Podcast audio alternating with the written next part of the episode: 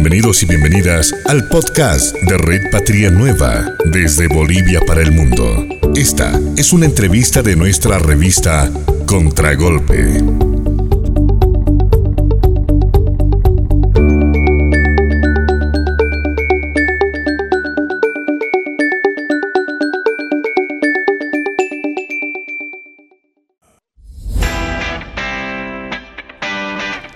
Son las 16 horas con 11 minutos. Nosotros continuamos en la revista Contragolpe. Tenemos invitadas eh, especiales a esta hora. Está con nosotros en estudio de la Red Patria Nueva la exdirectora de la Unidad de Investigaciones Financieras, Teresa Morales. Buenas tardes, exdirectora. Bienvenida a la Red Patria Nueva. Buenas tardes a ustedes. Encantada de estar en el programa y en la querida Red Patria Nueva. Hoy vamos a conversar sobre estos documentos que fueron revelados último, en los últimos días sobre Pandora Papers o papeles de Pandora. Hemos visto en estos documentos que hay bolivianos, políticos bolivianos de la derecha, que se menciona en estos documentos. Eh, directora, primero, ¿cómo ha visto esta revelación de estos eh, papeles de Pandora? Bueno, eh, eh es una, una actitud heroica de quienes se atreven a conseguir esa información arriesgando su vida eh, y logran que el mundo se entere de que se hace eh, de manera oculta o subterránea. El, el, tema de la existencia de paraísos fiscales eh, eh, es un tema importante porque se trata de territorios en el mundo donde no se pagan impuestos y donde es posible ocultar el nombre del verdadero propietario de las fortunas. Y se arman empresas eh, que se llaman empresas offshore o extraterritoriales que son empresas de papel digamos. No tienen no tienen ninguna eh, ninguna existencia real, son empresas que solo existen en los papeles, le llaman empresas pantalla o empresas de maletín. En el caso de los papeles de Panamá, 11 eh, millones de documentos eh, dan cuenta de la existencia de muchísimas empresas cuya dirección eh, de referencia era el bufete de abogados de Mossack Fonseca en Panamá. O sea, no existían, era el bufete de abogados el que manejaba los papeles. En ese sentido, lo que sucede es que un tercio de la riqueza del mundo está oculta el capitalismo genera condiciones para que uno, mucha, poca gente más bien, acumule mucho dinero, pero que sea dinero, dinero que decida ocultarlo por ser mal habido, por ser de origen eh, ilegal o ilegítimo. Y está oculto, está oculto en lugares donde además de, de paso, además de ocultarse, no pagan impuestos. ¿no? Entonces, quien tiene una fortuna mala vida grande, eh, no la deja en el banco en su país normalmente, ni la pone en un país vecino que podías poner, qué sé yo, en cualquier país, en, eh, París, en, Perú, en Brasil. Porque en esos países todo el mundo paga impuestos y cualquier fortuna pues paga sus impuestos. Y casi los impuestos eh, hay pocas diferencias entre países. Pero los paraísos fiscales como Panamá, Islas Vírgenes y son eh, espacios territoriales, incluso dentro de países como Delaware, Nevada, Florida, en Estados Unidos, son lugares donde eh, para atraer capitales eh, guardan la plata de la gente con la condición de no, de no, no informar el verdadero propietario, es decir, si uno va a un paraíso fiscal y dice quiero abrir una cuenta, aquí en Bolivia te preguntan hasta el color de de la ropa interior de tu abuelita. Este, pero ah, ah, en esos lugares tú dices eh, tu apellido abreviado y tu segundo apellido como apellido único, lo que quieras y, y no hay problema, lo registra. Claro, entonces se brinda, se genera una casi como que un sistema financiero paralelo, Exacto. que solamente tienen acceso quienes amasan millones y millones, de dólares. Y además estos bufetes de abogados que te organizan esto, te hacen el servicio. Mossack y Fonseca son dos personas dueñas de ese bufete, están presos. Y los, los eh, funcionarios de Mossack Fonseca, muchos de ellos eran lo que se llama testaferros, en Bolivia se llaman palos blancos la secretaria de Mossack Fonseca, el jardinero de la oficina, etcétera, eh, es la gente más vulnerable. ¿Por qué? Porque resulta que están presos ahora porque les han hecho firmar papeles de cientos de empresas.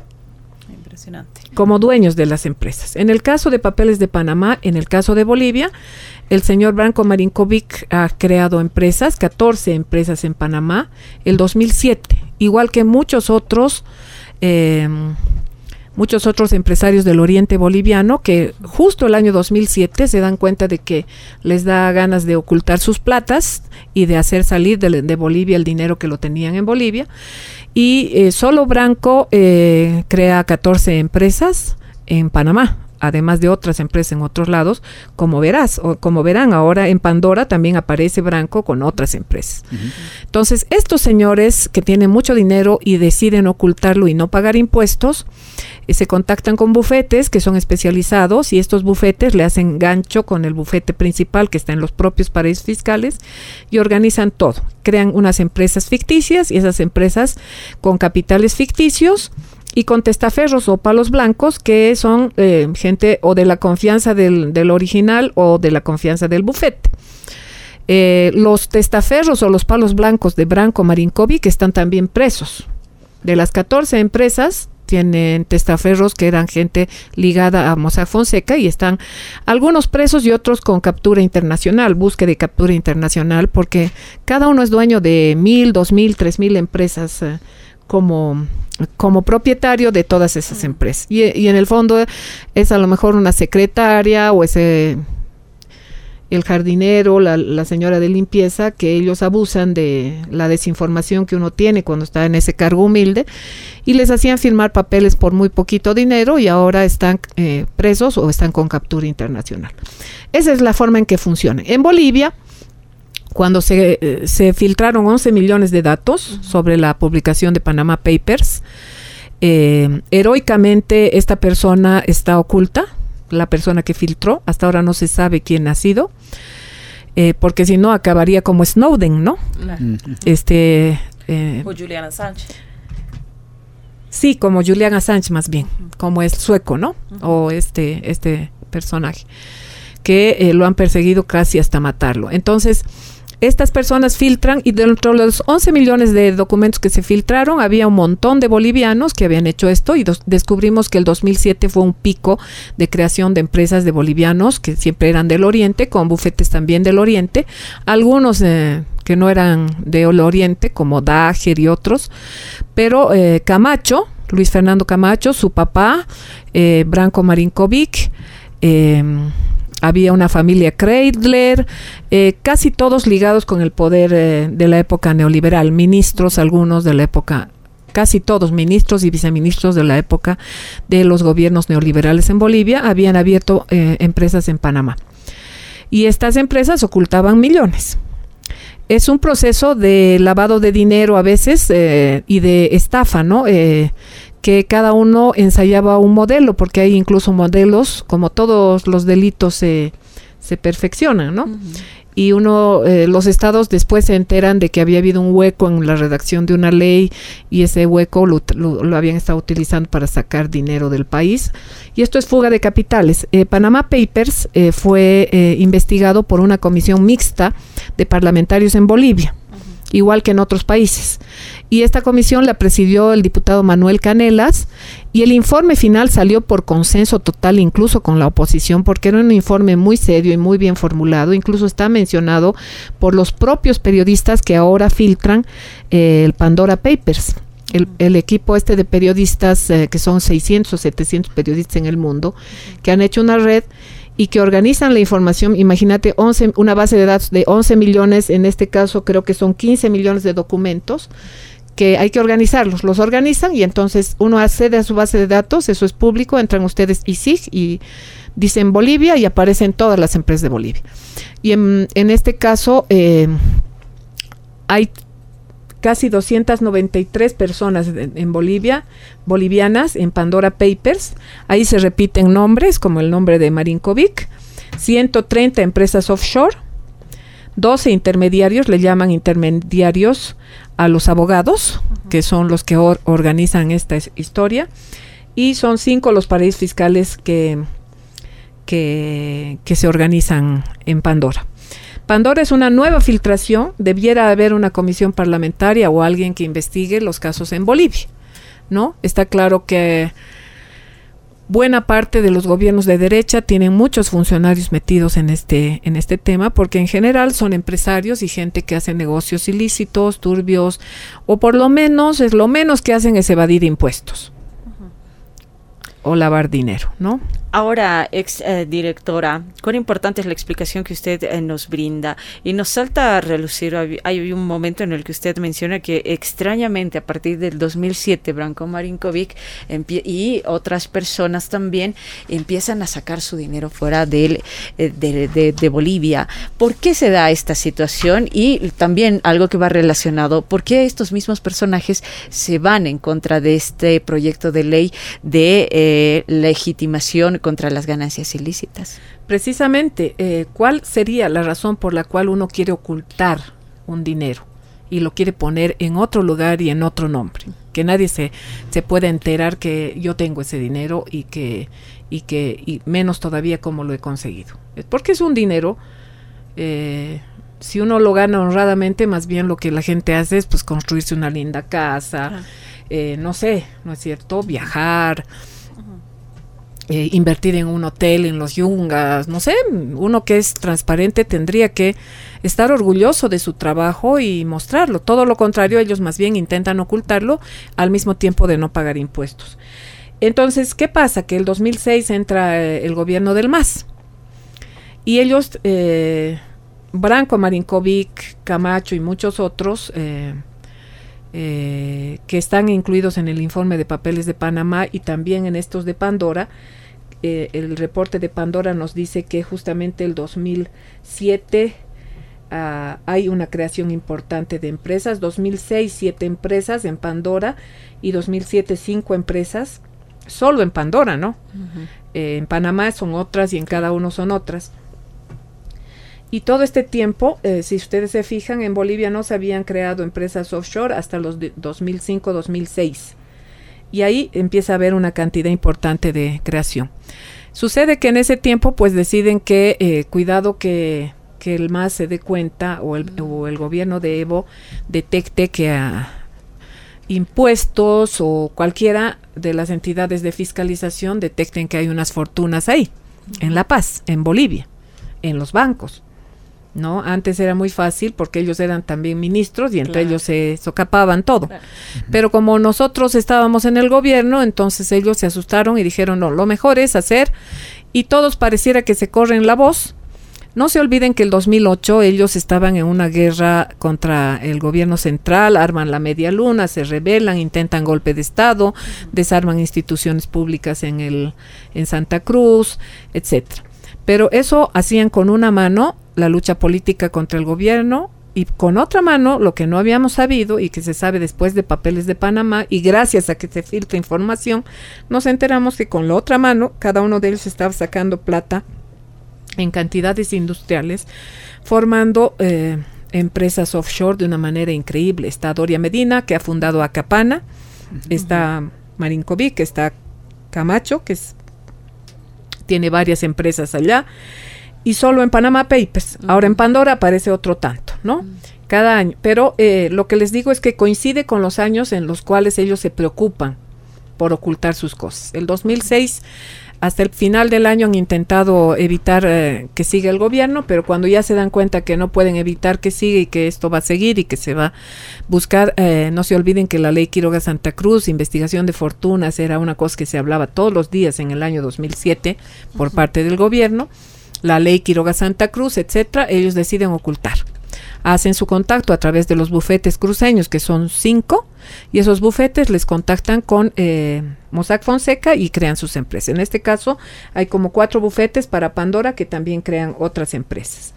Eh, se, se, mm, se, se, dan los mismos nombres, ¿no? Los, la misma gente había creado unos con Mossack Fonseca, otros con Panama Pay eh, con, con, esta otra entidad y entonces eh, todo eso pues eh, genera que salga 1.600 millones de dólares al año de Bolivia.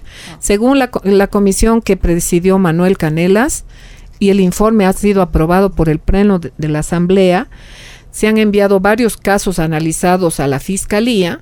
La UIF debería haber hecho seguimiento de esos casos. Uno de ellos es el de Branko Marinkovic, porque ha tenido cinco formas diferentes de lavado de dinero y de envío de plata a paraísos fiscales.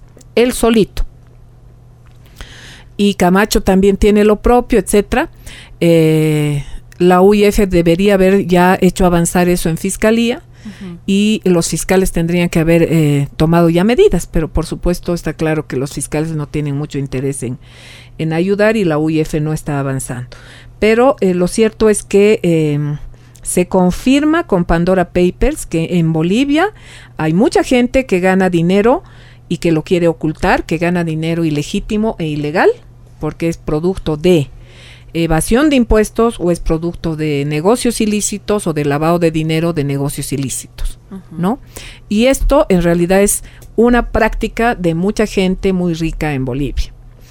Y esto es en realidad lo que tiene que combatirse a través, en todo el mundo, se combate a través de la ley contra la, legitimación de ganancias ilícitas, que en otros países se llama lavado de dinero. En Bolivia, lavado de dinero no existe en el Código Penal, sino legitimación de ganancias ilícitas. ¿Qué quiere decir? Tengo una ganancia ilícita. No puedo entrar al banco porque en el banco me van a preguntar todo entonces tengo que hacer algo que le dé una cobertura para decir es producto de mi gimnasio, de mi venta de autos, etcétera, etcétera, ¿no? Y eso es lavado de dinero. Entonces eh, tú montas un gimnasio, en realidad el gimnasio casi no tiene clientes, pero es la cobertura para que tú eh, hagas entrar dinero por esa vía como si fuera ganancia del gimnasio o del lavado de dineros o de una construcción inmobiliaria, etcétera, etcétera, ¿no? Entonces hay gente que dice, ah, aquello es lavado, ¿no? Y eso es. Y eso hacen, y eso está mal, ¿por qué? Porque es fuga divisas. Si en Bolivia mitad de la plata que se va a paraísos fiscales se quedara como reinversión en Bolivia, el PIB crecería dos puntos más. ¿Se acuerdan que cada año Luis Arce, ministro, nos decía, si llegamos al crecimiento 4.5 va a haber doble aguinaldo, etcétera? Y todos haciendo el esfuerzo para ver si logramos este, en vez de ser 4.5, podría ser 6 o 6.5 si la gente no sacara la plata de, a los paraísos fiscales. Esta ley de contra la legitimación de ganancias ilícitas em, la están combatiendo ellos. Sí. Camacho, Mesa, em, Doria, Medina, Doria Medina, Branco Marinkovic que eh, ellos son los que eh, utilizan esos mecanismos para darle, darle mi cara eh, limpia e incluso ocultar y mandar al exterior. Esa empresa Acapana que creó Doria Medina con sus dos hermanas, que por, por cierto sus hermanas están siendo perseguidas ya por esa empresa que crearon, pero la ley, entonces ellos por eso se oponen a esa ley. Y no, y eso es porque ellos tienen la decisión de ocultar eh, riqueza mala vida. Si uno tiene cosas de las que no se avergüenza, las muestra. Y, y, están confundiendo. Están confundiendo porque dicen, si tienes un cholete en el alto, te van a investigar. No, porque la gente que hace un cholete en el alto no tiene ninguna vergüenza. Dice, yo lo hice, pues lo hice como mi trabajo. No lo voy a ocultar. Más bien, por el contrario, se siente orgullosa esa gente. Que no los confundan a los gremiales. Que no los confundan. Los gremiales no son gente decente, son gente que, que, se, que vive con dignidad, son gente muy respetable los gremiales. Entonces, ¿cómo van a hacer que los dirigentes gremiales se han hecho captar con esta gente asustándoles sobre esta ley? Está muy mal eso. ¿Usted cree que un gremial tendría la manera de sacar plata a, a, a Delaware, a Nevada, a Islas Vírgenes? ni se animarían, porque quién sabe, es una cosa en la que ni confiarían. Los que saben hacer esto son abogados especialistas que los ayudan a los oligarcas de este país y de otros países, porque ahí está Macri, está Piñera, están, están todos los presidentes de las derechas con plata en paraísos fiscales. El actual presidente de, de, Colombia. de Ecuador, etcétera, todos eh, ellos eh, tienen esa plata, entonces no pueden comparar con un gremial. No entiendo cómo los gremiales se han dejado convencer de que es contra ellos. Eso es totalmente falso. Es una manera maniobrera de decir que a ellos los van a investigar. Todo el que se gana la plata de manera decente con esfuerzo de su trabajo, como resultado de su trabajo incluso puede acumular casas, autos, lo que fuera No hay nada de malo en eso y no te persigue la ley pero sí en el caso de quienes están lavando dinero porque es fuga de capitales de Bolivia, le hace daño a la economía. Entonces, esto, eh, esto es lo que hay que decir, ¿no? Quienes están oponiendo a esa ley, lamentablemente la ley no le está explicando bien nuestro, nuestras autoridades. No les están explicando bien a los gremiales.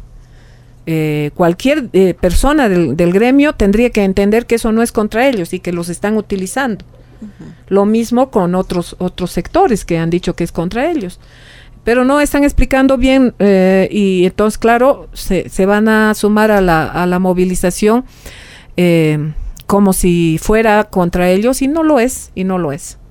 Así es, eh, Teresa nos acompaña en este momento para toda nuestra audiencia, Teresa Morales, exdirectora de la Unidad de Investigaciones Financieras. Tenemos un par de consultas más, pero vámonos primero rápidamente a una pausa y enseguida volvemos aquí en Contragolpe.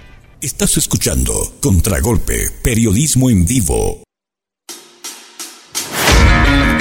Gracias a las políticas de gobierno, YPFB ha reactivado la planta de urea y amoníaco. Es fundamental nuestra planta de urea para poder garantizar la seguridad alimentaria, reducir costos de producción agropecuarios y tener una mayor capacidad y poder competitivamente ingresar a mercados internacionales. En esta primera fase, YPFB proyecta ingresos por venta de urea de más de 22 millones de dólares. Continúa la era de la industrialización del gas. Industrializamos nuestro gas para transformar Bolivia. Este es el sonido que vos buscas. Quédate con la radio, no cambies el dial. Radio Illimani, Red Patria Nueva. Con una visión rápida y dando respuesta a otros, tú estás escuchando Contragolpe, periodismo en vivo. Contragolpe viene con el sello de la Red Patria Nueva.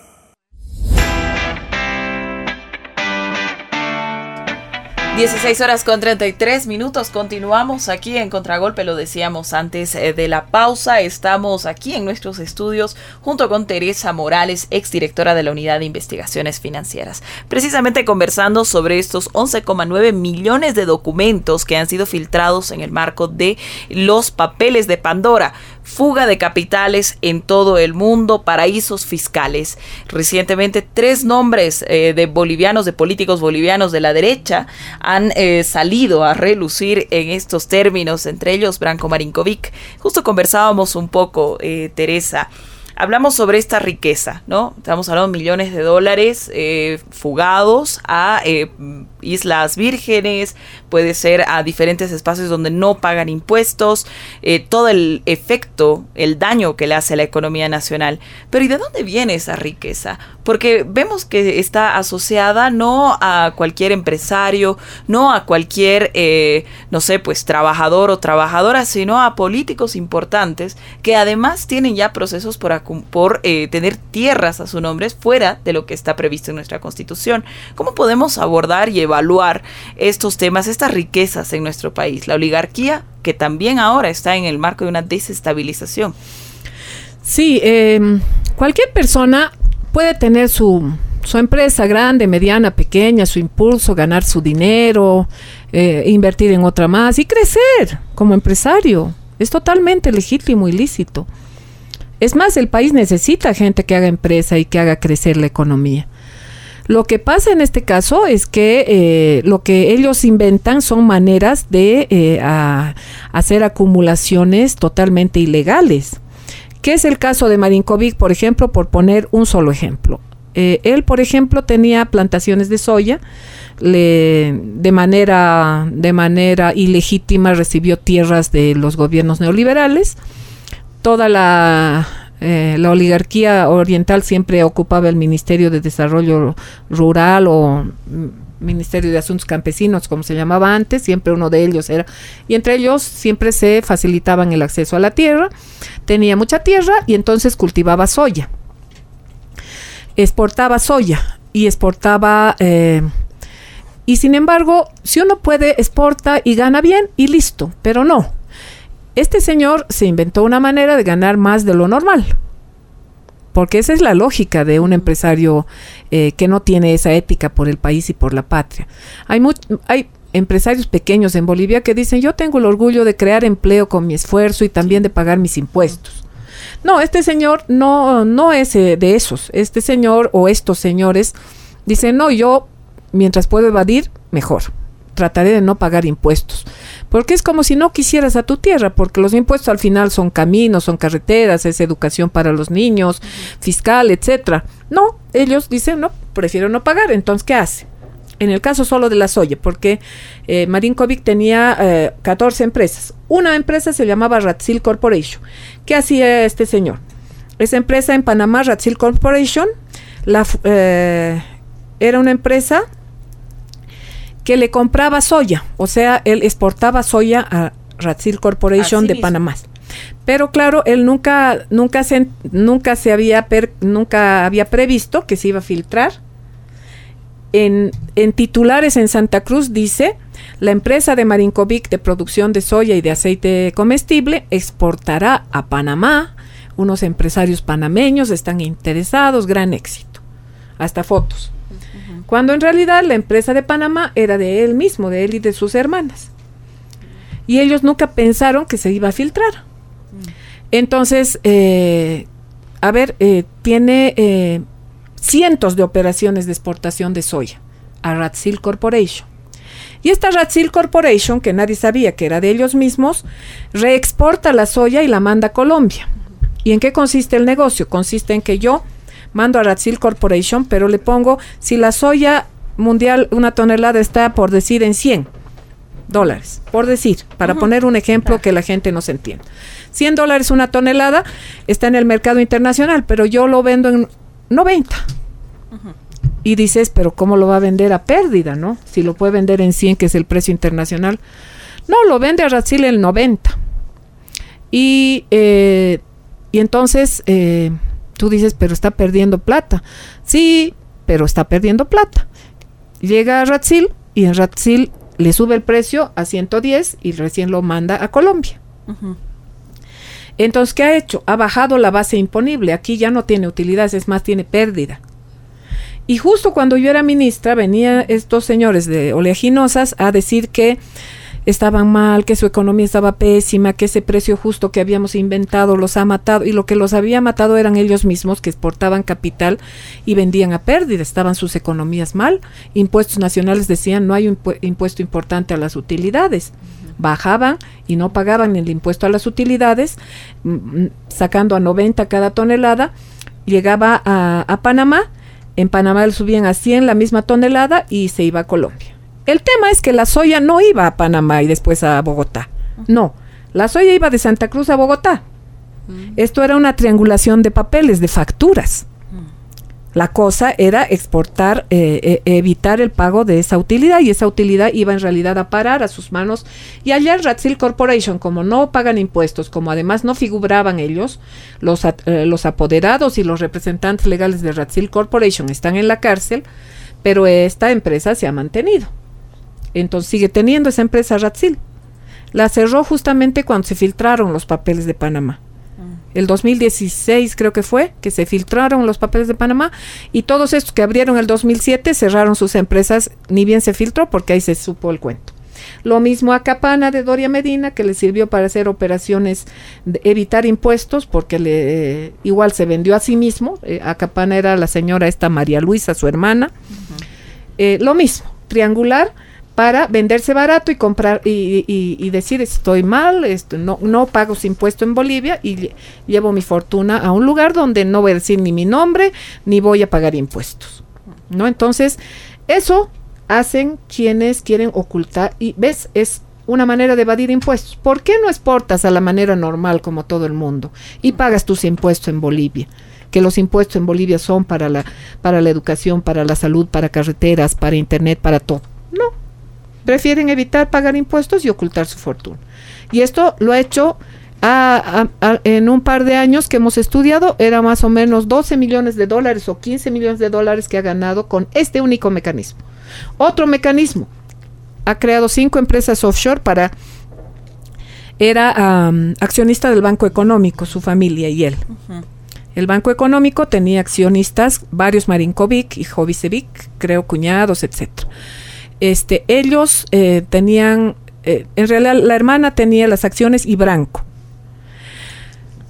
Eh, llegó el momento en que quisieron ocultar eso y le vendieron a unas empresas panameñas muy interesadas, según ellos, en, en invertir en esta empresa Banco Económico.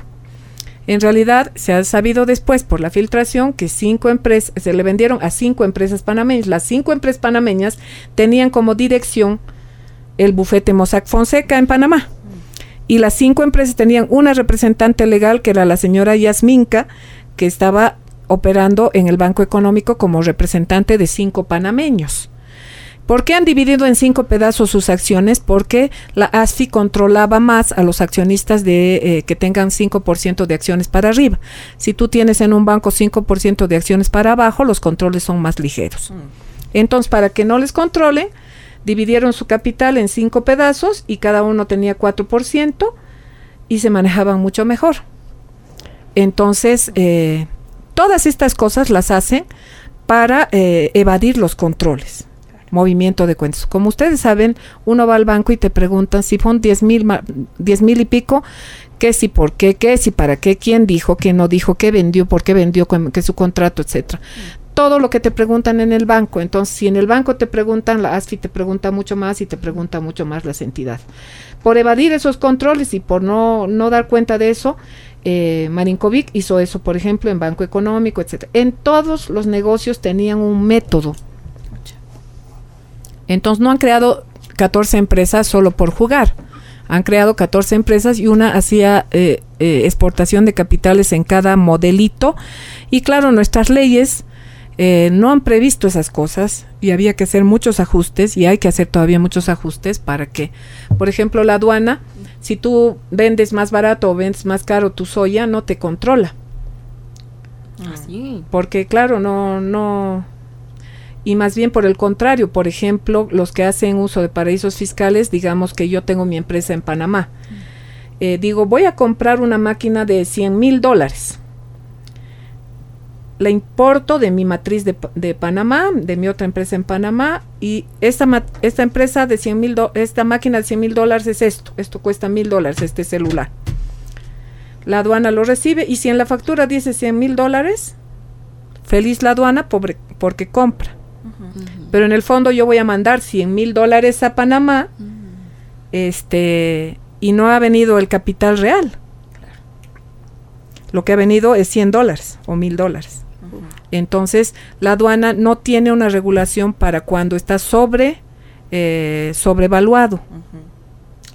Cuando, tiene, cuando más bien tú dices esto vale 100 y vale 1000, entonces ahí sí te cae la aduana y te dice, no señor, usted está pagando pocos impuestos. Pero, pero como la aduana está encantada de cobrar impuestos, si le pones sobreprecio, la aduana está encantada, porque feliz, porque pagas muchos impuestos. Lo que no te das cuenta es que eso en realidad es ficticio. Mandaste 100 millones o 100 mil y lo que, lo que viene es un, un aparato que cuesta 5 y eh, eh, ha exportado su capital con un pretexto. Una y forma de lavar también, ¿no? Una forma de lavar. Toda esta estrategia es compleja, uh -huh. es delincuencial. Los abogados que hacen esto son especialistas, son financistas serios, conocen los códigos tributarios al detalle y le encuentran los huequitos a las leyes en cada país y esos abogados son los que te asesoran. Lo que no hizo Murillo. Murillo dijo, no, mejor lo meto en estas cajas y sí. se acabó el cuento. Y ahí lo pillaron, lo pillaron, ah, sí. pero así con manos en la masa, de la peor manera. Una gran diferencia, no quiso pagar un bufete que le hubiera asesorado para hacerlo como lo ha hecho durante años Marinkovic y muchos otros. Pero Murillo, a su mero estilo, habrá dicho, bueno, lo meto en cajas de la banco, claro. ¿quién me voy a comprar? Ya está ahora donde está. Ajá. Pero estos otros lo hacen de mejor manera, eh, digo mejor entre comillas, porque se hacen asesorar por buenos, por especialistas, y estos bufetes están además identificados en el mundo. Entonces eso es muy importante que, que, que, que, entendamos. En Bolivia son como nueve bufetes, que también están en el informe de, de papeles de Panamá, los que han facilitado a todas estas empresas. Uh -huh. Hay bufetes en Santa Cruz y en La Paz que les ofrecen esta asesoría, se los hacen su diseño para evadir impuestos. Ahora, obviamente ellos nos dicen eh, consultoría, te voy uh -huh. a asesorar, te dicen, eh, creo que se dice eh, estrategia financiera, estrategia fiscal financiera, alguna cosa así, y bajo eso les asesoran para hacer sus empresitas. Entonces, ya en la parte final, ex eh, directora, eh, la, este proyecto de ley de legitimación de ganancias es neta contra la legitimación de, de ganancias, gracias Camila, es necesaria para eh, poder transparentar ante toda la población de dónde sacan tanto dinero estos empresarios de derecha. Exactamente, no solo de derecha, cualquier empresario que sea de cualquier ideología, lo importante es que pague sus impuestos y que, eh, y que sea un empresario que genere condiciones de empleo, de ingresos para los bolivianos, ¿no? Porque eh, si lo hace haciendo delitos o narcotráfico, ¿no es cierto? Puede ser que por trata y tráfico, trata y tráfico en Bolivia mueve mucho dinero, incluso tanto como el narcotráfico, por prostitución de niñas, eh, tráfico de órganos, qué sé yo. Y cuando tienes tu fortuna de, de, ser narcotraficante, tú tienes que hacer un proceso de lavado, no puedes llevar eh, 200 mil dólares a un banco y decir, tienes que explicar de dónde, con qué contrato, quién te pagó, vendiste algo, etcétera, etcétera. si, si, tú no tienes cómo justificar, entonces, eh, claro, eh, se, de, se, de, se, establece que es eh, puede ser ilícito y te investigan y te investiga la fiscalía. Pero si no, eh, tienes que hacer un negocio, etcétera. Entonces, todo un proceso se hace en todo el mundo. Uh -huh. Hay lavado de dinero en todos los países del mundo, como ustedes verán. Están los futbolistas, las, las uh, actrices, los cantantes, sí, los sí. políticos. Todo el que tiene fortunas uh -huh. intenta evitar pagar impuestos y ocultar su dinero. Y entonces, entonces está, estarían utilizando estos actores que están en contra de este proyecto de ley, estarían utilizando de manera insulsa para sus propios Totalmente. intereses a sectores como gremiales que trabajan día a día. Y esto que también que llama la atención a las iglesias evangélicas que ahora están en una eh, guerra espiritual. Sí, porque también uh, hay quienes uh, ganan mucho dinero con las iglesias. Uh -huh. Si tú tienes una iglesia que vive como muchos sacerdotes han vivido muchos años en la pobreza, recolectando su poco dinero para su comunidad, para construir su cancha, su iglesia, su posta, lo que fuera, sí. ¿de qué te vas a preocupar? Pero claro, hay iglesias que cobran diezmos, hacen negocios y después ponen plata en paraísos fiscales o la uh -huh. ocultan o lavan dinero a través de empresas eh, eh, ficticias o, o casi ficticias, entonces se tienen que preocupar pero eh, yo le diría al dirigente Francisco Figueroa, que creo sí. que es el que está movilizando, no se deje utilizar, no se deje engañar. Usted no tiene nada que ocultar. Los gremiales eh, son la gente más digna de este país, la gente más trabajadora de este país. No pueden mezclarse con esta cantidad de gente que eh, lo único que hace es robarle al país y ocultar las ganancias ilícitas. Eso no puede ser, es, es, además es incompatible la ética del gremial, la dignidad con la que se gana esta gente, que des, desde su origen ha sido casi analfabeta, ha tenido que dar mujeres, muchas mujeres cabezas de hogar han sí. dado la batalla solas, y ahora las van a sacar a esas personas tan dignas, tan valientes, a la calle para defender a un Carlos Mesa que recibe 700 mil dólares para ser candidato y mete al banco eh, y lo mete bajo como, a, a, como parte de una empresa PAT, uh -huh. eh, mete en efectivo y no explica por qué esa uh -huh. plata la mete en efectivo, o Camacho que tiene varias acciones en Nacional Vida, en otros, en otras empresas, como lo ha dicho Papeles de Panamá, uh -huh. O Branco Marinkovic, o Doria Medina que se ha ahorrado todos los impuestos de sus, eh, de sus ventas de acciones de la empresa de cemento Somos. Todos los impuestos. Ha evitado pagar todo impuesto. ¿Para qué hubiera servido si pagaba impuestos? Para hacer pues bonos Juancito Pinto, para hacer cosas por el pueblo boliviano, mejores escuelas, caminos, electrificación y todo lo que necesita. Pero no, prefiere no pagar impuestos. Entonces, ¿cómo se van a mezclar? ¿Cómo se van a mezclar? El dirigente Figueroa debería considerar que su gente es una gente muy digna y la otra gente es una gente muy indigna y legítimamente hacen fortuna. Yo eh, realmente creo que es una barbaridad que los gremiales se sumen y que los demás desinformados también. Todo el que se gana de manera digna su dinero, aunque sea mucho y mejor si es mucho, puede vivir en Bolivia tranquilamente sin que nadie lo persiga. Pero tiene que estar de acuerdo en que hay otros que burlan las cosas y que tienen que ser pues investigados y procesados, porque cómo es que yo pago impuestos y el que está a mi lado nada. Entonces, eh, aquí el cuento es desigual, entonces por esa razón tiene que haber esa ley. Puede ser imperfecta, se tendrá que perfeccionar, el presidente lo hará, pero el, el, el hecho es que nunca deberían unirse los gremiales, que son gente digna y decente, con estos señores que son realmente traficantes de influencias y exportadores de capitales, 1.600 millones de dólares de Bolivia. Muchísimas gracias, eh, directora, por esta explicación tan clara, porque es necesaria en este contexto en el que la oposición y algunos actores políticos buscan confundir y tratan de sumar apoyo y sensibilizar con mentiras a sectores importantes de la población. Su mensaje final para la despedida, por favor.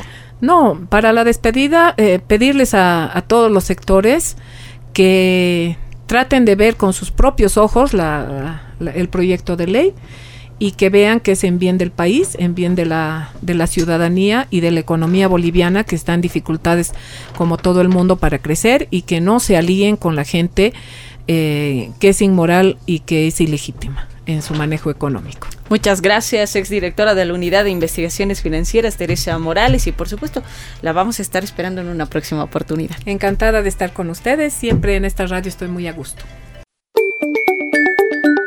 Esta fue una entrevista de nuestra revista Contragolpe. Gracias por seguir a la radio estatal del Estado Plurinacional de Bolivia, Red Patria Nueva.